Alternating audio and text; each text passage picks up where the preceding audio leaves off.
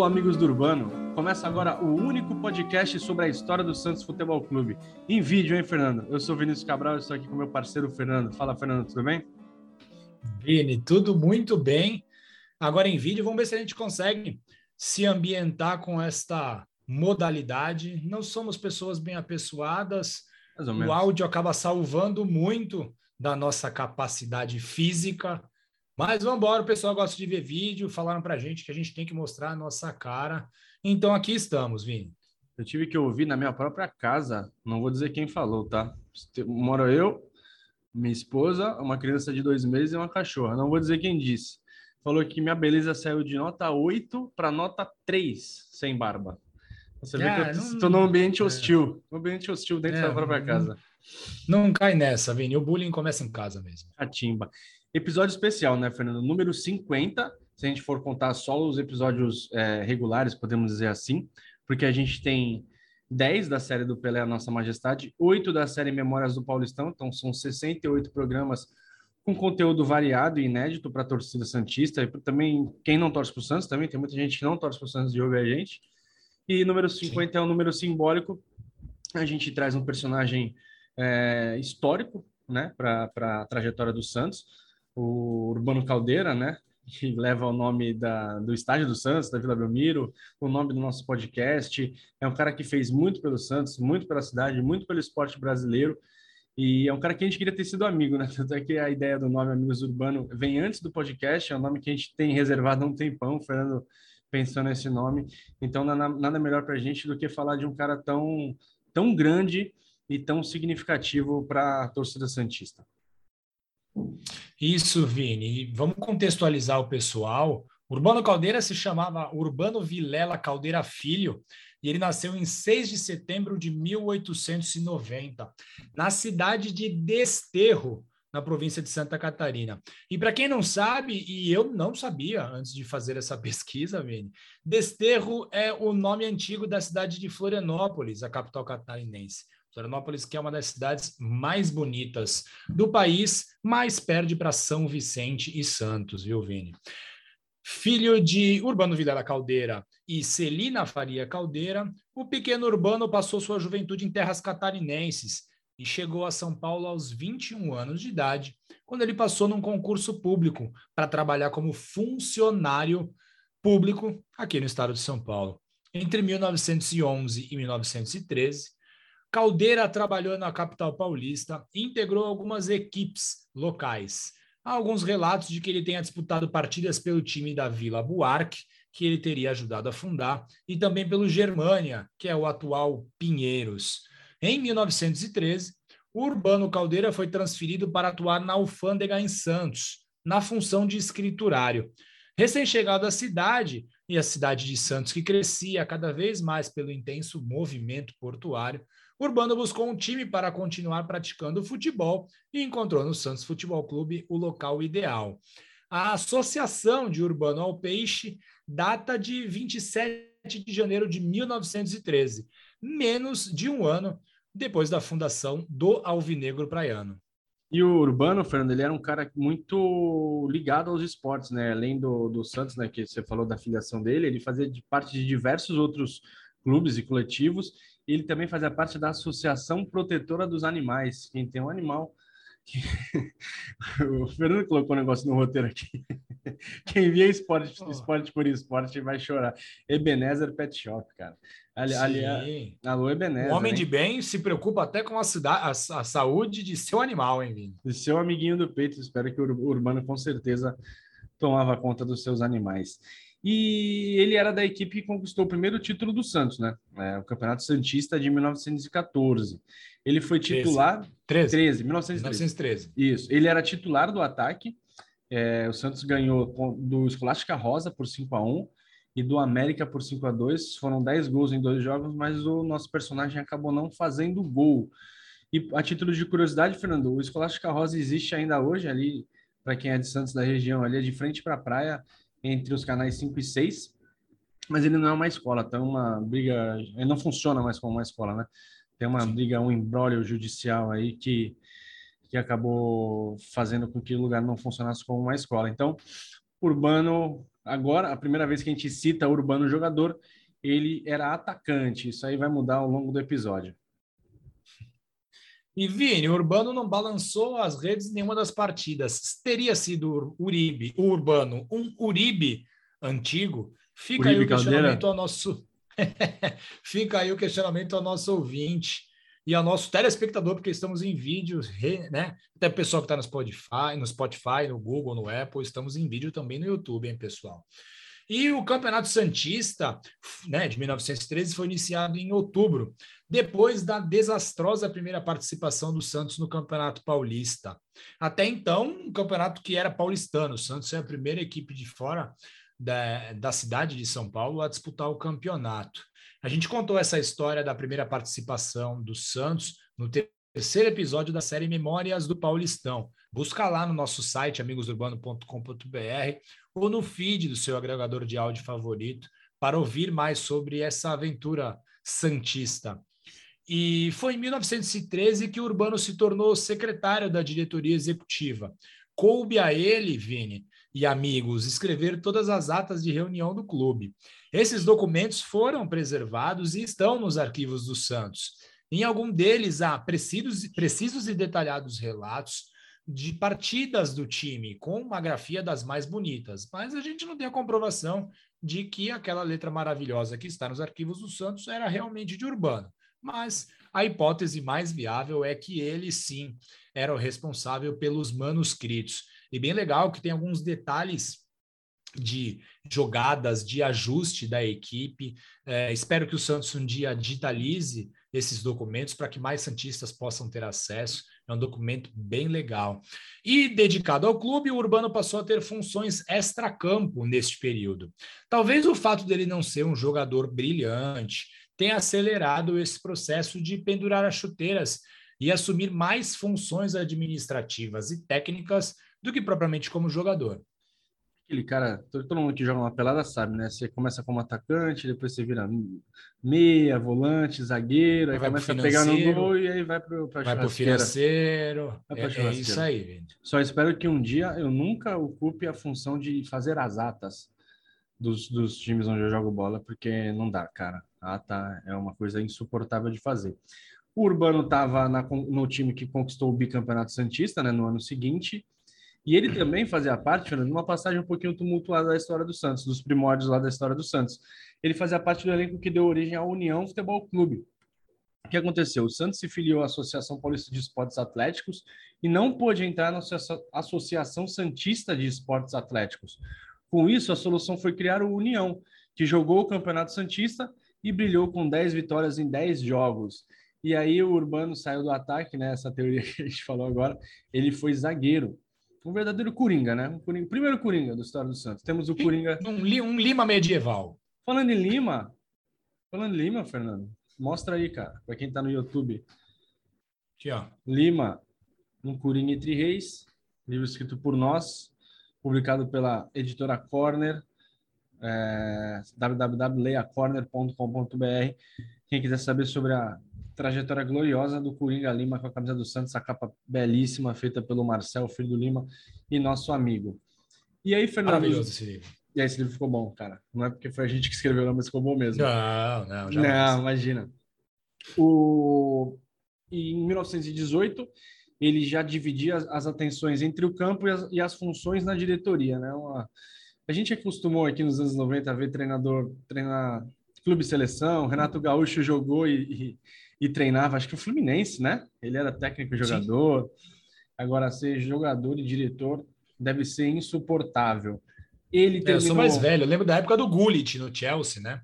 Então. Que era jogador e treinador. É, não dá certo, né, cara? Imagina o cara tirar, se tirar de campo. Ou então nunca se Sim. tirar de campo. Eu não Também. vou sair. Imagina.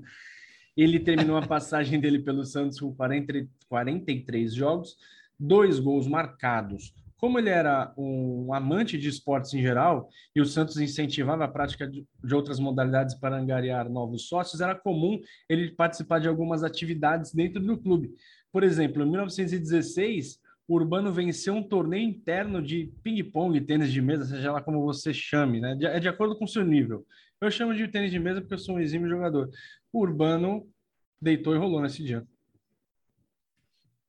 É isso mesmo, Vini. E nesse mesmo ano, 1918, o Urbano Caldeira, perdão, perdão, 1916, que é quando teve o torneio interno lá de ping-pong, porque eu não sou tão bom, então para mim é ping-pong, Vini. 1916, o Urbano foi o chefe da delegação do Santos na primeira partida que o time disputou fora do estado de São Paulo. O Santos foi até o Rio de Janeiro jogar contra o São Cristóvão. O jogo marcou a inauguração do, da, do estádio da Rua Figueira de Melo e terminou em empate por um a um.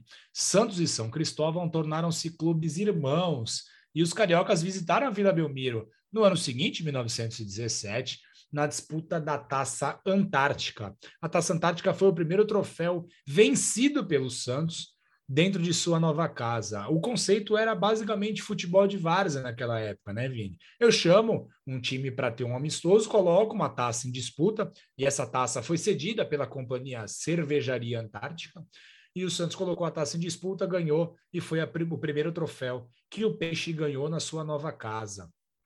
E nessa partida entre Santos e São Cristóvão, lá em 1916, o primeiro jogo interestadual do Santos, Uh, no primeiro tempo, os dois clubes jogaram com camisas brancas, né? Pois o Santos acabou utilizando algumas camisas que eram utilizadas pelo União Futebol Clube, toda branca. Né? Esta pode ter sido a primeira vez que o Santos usou camisas totalmente brancas na sua história, após a adoção do modelo listrado em preto e branco.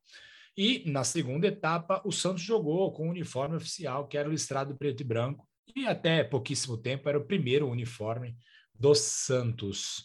Na busca por tornar né, o, o clube uma, uma agremiação de sucesso, os líderes né, do Santos chegaram à conclusão de que uma praça própria de esportes era fundamental.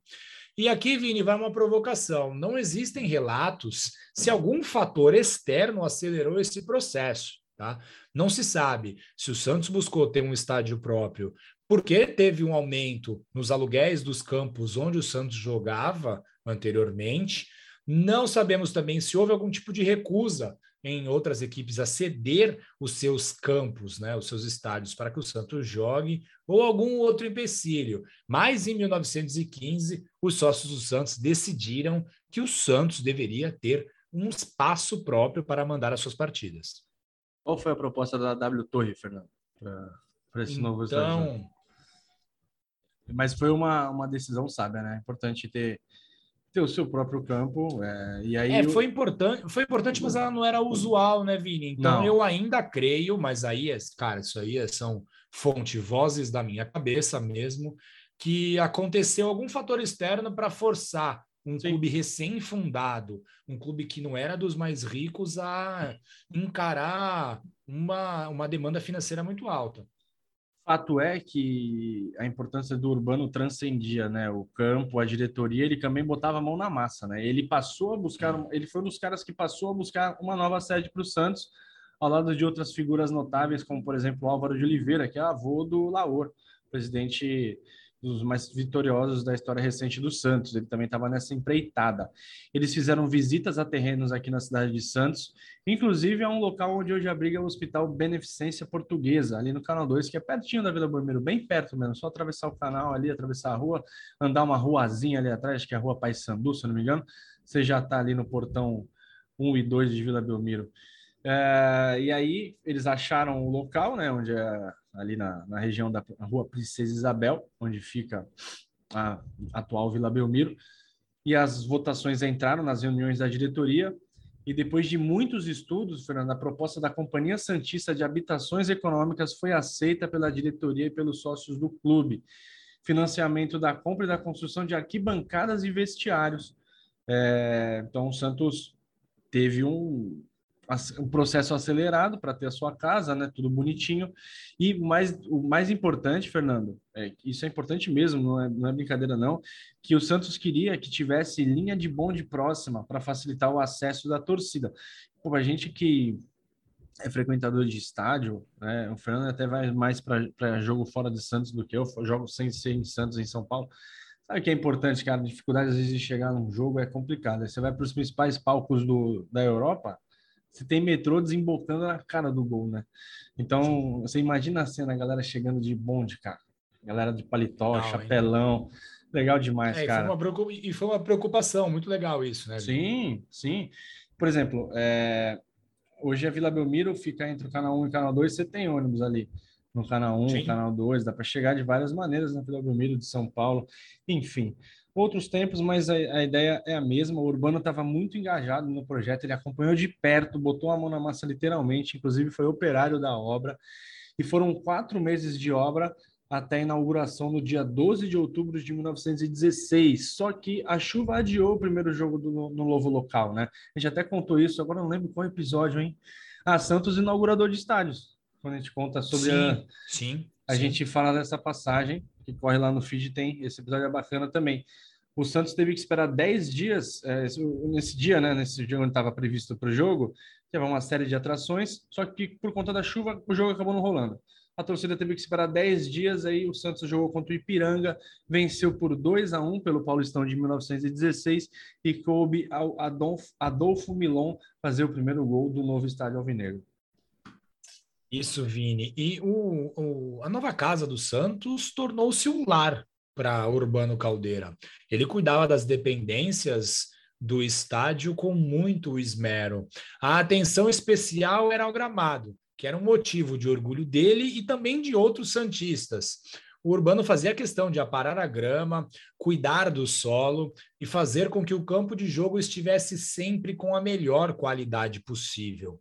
E é bem legal, Vini, que no livro 1916, Urbano Caldeira, escrito pelo nosso parceiro José Roberto Brande dos Santos, lá para Santos Box, quem está vendo, quem está nos assistindo no YouTube, o Vini está mostrando a capa do livro, um, livro bem legal escrito pelo Bigodinho, bigodinho né? show do, do Urbaninho, né? Pô, Urbano muito bem apessoado, né?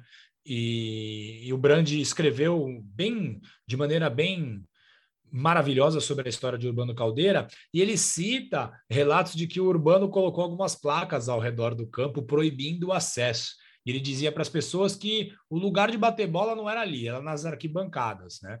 Ali era só o gramado da Vila Belmiro era só para as partidas e os treinos oficiais, porque antigamente tinham treinos oficiais, né?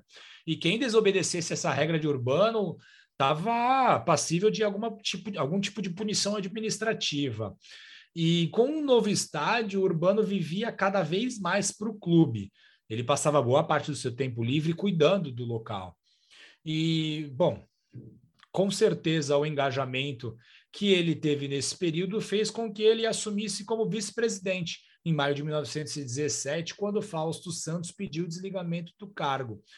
Urbano também envolveu-se na política futebolista, com participações efetivas na Associação Paulista de Esportes Atléticos, a APEA, e alguns cargos diretivos na Associação Santista de Esportes Atléticos, basicamente como se existisse uma Federação Santista de Futebol, vem. Sim, e outro ponto importante da trajetória do Urbano, Fernando, é que ele tinha o respeito dos times rivais, né? Ele era tido como um cara honesto, um profundo conhecedor das regras do futebol, que até então era uma novidade, né? Era um esporte recém, super novo aqui pelo, pelos nossos lados, e ele apitava alguns jogos do Paulistão e jamais teve seu nome envolvido em polêmicas.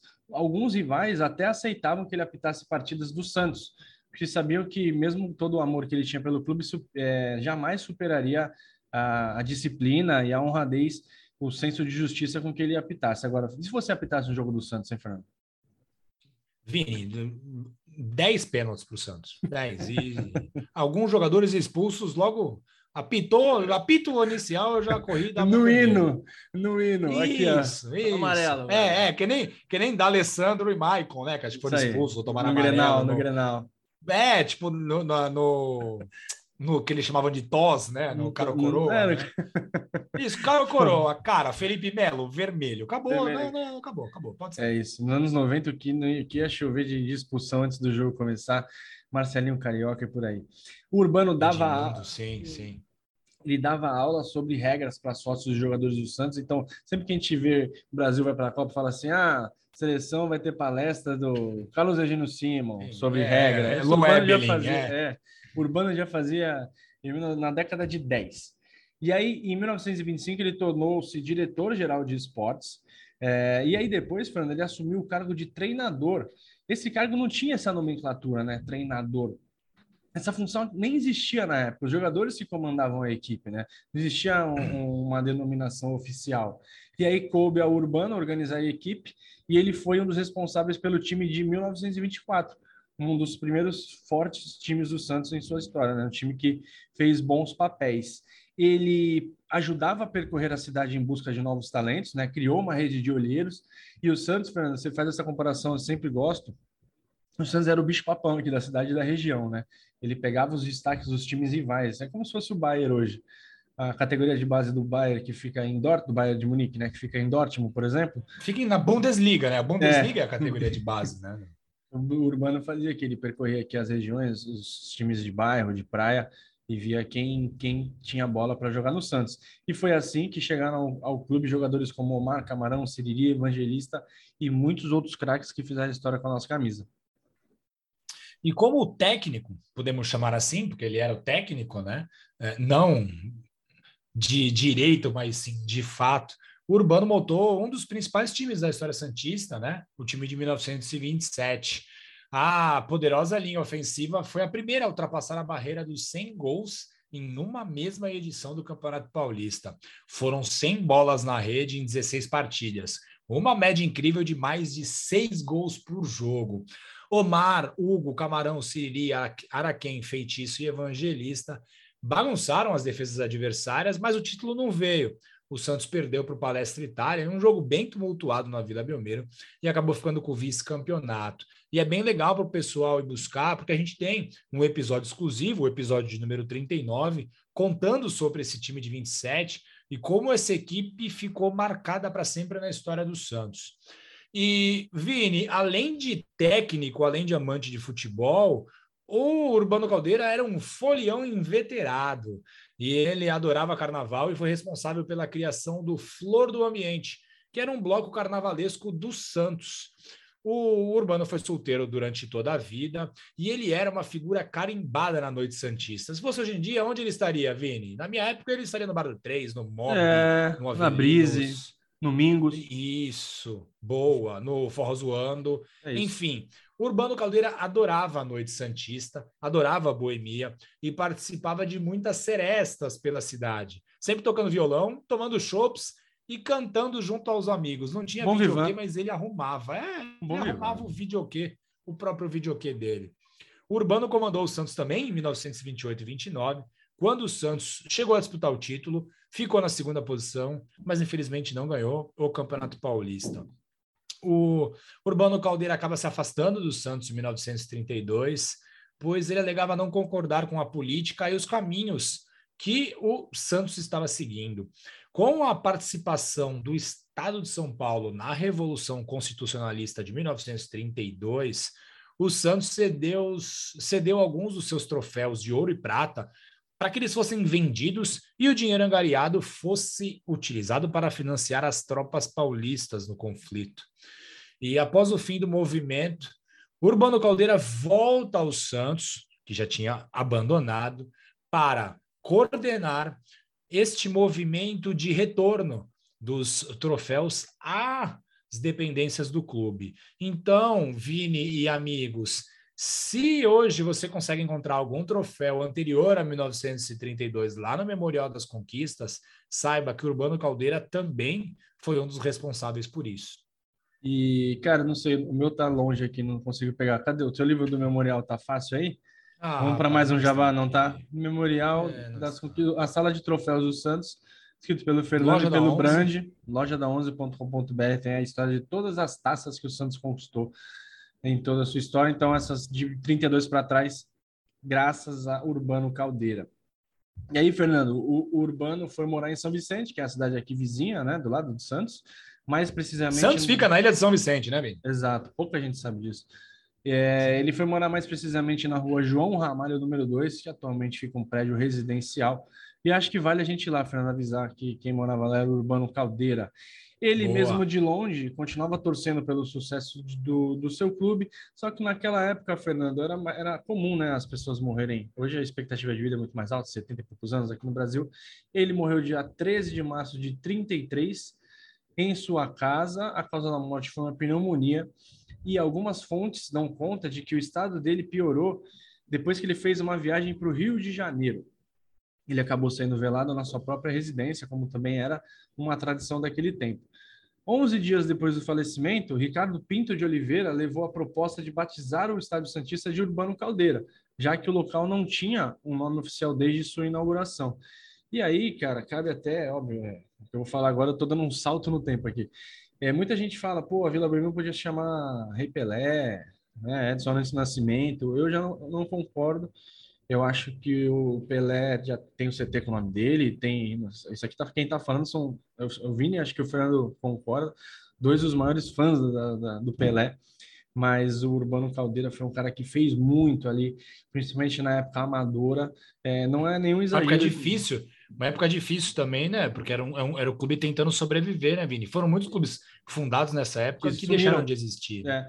Não, e não é exagero dizer que esse esforço e essa abnegação do Urbano viabilizaram a, a chegada de, do Santos manter-se na elite, de ter times fortes e chegar a jogadores como o Pelé, por exemplo. Então, Sim. mais do que justa essa homenagem. E, bom, Urbano Caldeira, espero que não mude, né? O Santos agora está nesse processo aí de fazer uma nova vila. É, a gente não sabe ainda, está tudo um pouco meio nebuloso ainda, tudo mais. Espero que não mudem, né? Vai mudar, óbvio, vai ter um nome comercial, né? Como o do Palmeiras tem, as outras arenas têm. Mas aqui Arena tem... Amigos do Urbano, vamos, vamos comprar, Venho, naming rights. naming rights com camarote. É, eu acho que, eu acho não, o Santos não deve é, aceitar qualquer mudança nesse sentido, ou então tem que, sei lá, é, putz, W Torre Urbano, alguma coisa. Não pode tirar o Urbano Caldeira do seu nome. Isso, Vini. E além da homenagem com o nome no estádio, o Urbano ganhou também, como presente dos seus amigos santistas, a manutenção do bloco carnavalesco que ele criou. Surgiu assim o Bola Alvinegra, que era o bloco carnavalesco que alegrava a festa dos sócios e torcedores do Santos. Vini, amigos, a importância do Urbano Caldeira para a história do Santista é imensa, né? A devoção ao clube ainda hoje é notável. Depois uh, de sua morte, o Urbano foi alçado à condição de patrono do Santos, né? um laurel extremamente merecido, para quem tanto lutou para transformar um recém-fundado clube em um dos principais, uma das principais agremiações do futebol mundial. Dois anos após a morte de Urbano, é, é que o Santos foi campeão paulista pela primeira vez. Urbano foi três vezes vice-campeão paulista como diretor geral de esportes, como se fosse uma espécie de técnico, ele que organizava a equipe. E dois anos depois de sua morte, ele, o Santos foi campeão paulista, em 1935. Temos um episódio específico sobre isso também. E ele não teve a possibilidade de ver o Santos campeão paulista pela primeira vez. E também não teve a possibilidade de ver o Santos dominar o planeta na década de 60. E assim, alguns sócios fundadores do Santos tiveram essa possibilidade, um deles foi o Arnaldo Silveira, que foi fundador do Santos, morreu em 1980. Então, o Arnaldo conseguiu ver o Santos nascer e o Santos é, permanecer vivo, sobreviver nos períodos mais difíceis e depois o Santos dominar o planeta e se transformar no maior brasileiro do mundo, se transformar numa das principais equipes do mundo, se não a maior. Vini, era isso. Um ode a Urbano Caldeira uma pessoa muito importante para a gente, dá nome para o local mais importante deste planeta. Não tem um lugar melhor do que o Estádio Urbano Caldeira. E vai daí com a dica cultural, Vini. É, cara. Bom, a dica a gente já até falou dela, né? Mostra aqui de novo o livro do Brand, nosso parceiro. É, Urbano Onde Caldeira compra, e a Vila Belmiro. O livro é da Santos Box, né? Da coleção da Santos Box, www.santosbox.com.br. É um livro que conta é, toda a história, toda a trajetória do Urbano. Você viu até um pouco para a gente como fonte, né? Além de Sim. jornais e tudo mais, é, é sempre uma, uma fotos belíssimas É sempre importante, né, resgatar essas histórias, como a gente fez o Urbano, estava na hora da gente falar dele, em um momento especial para a gente, né, dois anos de projeto, a gente começou, nem imaginava como é que seria, então está crescendo aí com bons números, contando várias histórias. Tanto é que durante o episódio, quantas vezes a gente falou: ah, temos um episódio sobre o assunto, temos um episódio sobre o assunto. Sim. A história do Santos permite isso. É um time que tem história, a, talvez a história mais rica do futebol mundial. Então, dependendo da gente, a gente vai continuar aqui, né? Porque o que não falta é história. Espero que esses novos jogadores façam história também para a gente ir contando ao longo do tempo. Quem quiser falar com a gente, a gente está nas redes sociais como arroba Amigos Urbano. A gente tem também o e-mail amigosurbano@gmail, o contato amigosurbano.com.br e tem o nosso site também, amigosurbano.com.br. Tá, a gente está além do YouTube do Spotify, a gente está na Apple Podcasts, no Google e na Radio Public. Public. Valeu, Fernando, valeu, galera, e até a próxima. Valeu, Vini. Só para lembrar o pessoal, para se inscrever, Lembra. tá vendo aqui pelo YouTube? Verdade. Se inscreve no nosso canal, para a gente é bastante importante dê aquele like. Como é que é o like, Vini? Faz aí para o pessoal poder ver por vídeo. Sim. Aê, muito obrigado. Joinha. Muito obrigado, Vini. Porque esse like você consegue fazer com que esse conteúdo chegue a mais Santistas e Isso. a gente consiga levar a história do Santos para o maior número de pessoas. Aproveita que já está vendo a gente até aqui, dá aquele compartilhar, manda naquele grupo de zap dos seus amigos Santistas, manda no grupo da família, manda no grupo dos que também não são Santistas, porque a história do Santos é uma história do futebol e é a mais bela página do futebol mundial, Vini. E também se tiver um dislike por vídeo, não tem problema, que o dislike Pô, é o caminho do é sucesso. É, o sinônimo de sucesso, para mim está muito claro. E obrigado quem deu dislike lá no vídeo que tá o Ademir e o Alex Frutuoso. É, tem um nosso dislike primeiro lá. dislike. Nosso primeiro dislike. Muito foi alguma obrigado. coisa, foi alguma coisa que você, que, você, que você falou, tenho certeza. Valeu, galera. Até mais. Tchau.